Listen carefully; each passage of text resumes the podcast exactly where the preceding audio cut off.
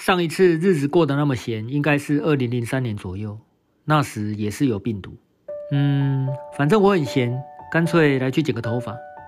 因为我那消失整整四五年的美发师终于回来了。我剪头发的地方在现在景气有点凄惨的士林夜市附近。过去二十年，我几乎都在这里剪头发。约莫四五年前，这位熟女美发师和大多数的股友一样，可以侃侃而谈各种产业趋势，并断言股市的涨跌。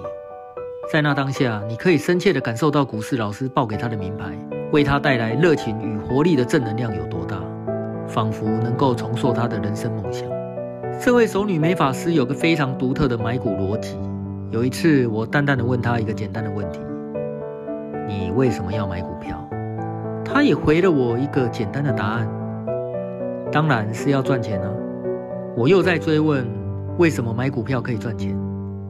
他说：“因为股票会涨啊。”我又问说：“为什么股票会涨？”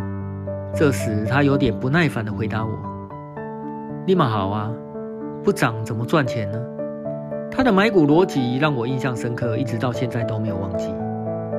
当时他提起过股市老师报的名牌，那是一档只在上市前后赚钱，股价却能高达三百多的 IC 设计公司。最近我瞄了一下这家公司，这家在过去十年几乎都是亏损的公司，在过去的半年内，股价又从三四十块涨到两百五十块。当然，它很快就被列为警示股。许多人总是忘了，股市并不是赛马场，而是驴子跟马一起跑的地方。记得在那不久之后，这位热情又有活力、谈起股票眼神光芒四射的熟女美法师，她就这么消失了，再也没有跟我谈起股票这件事了。我刚刚说的这些事，一直深藏在我心中，没有告诉他。前一阵子，他突然欲言又止，随口问了我：“股票是不是一直在涨？”我没有理会他。我现在剪完头发了，我要走了。没错，四五年后，他又回来了。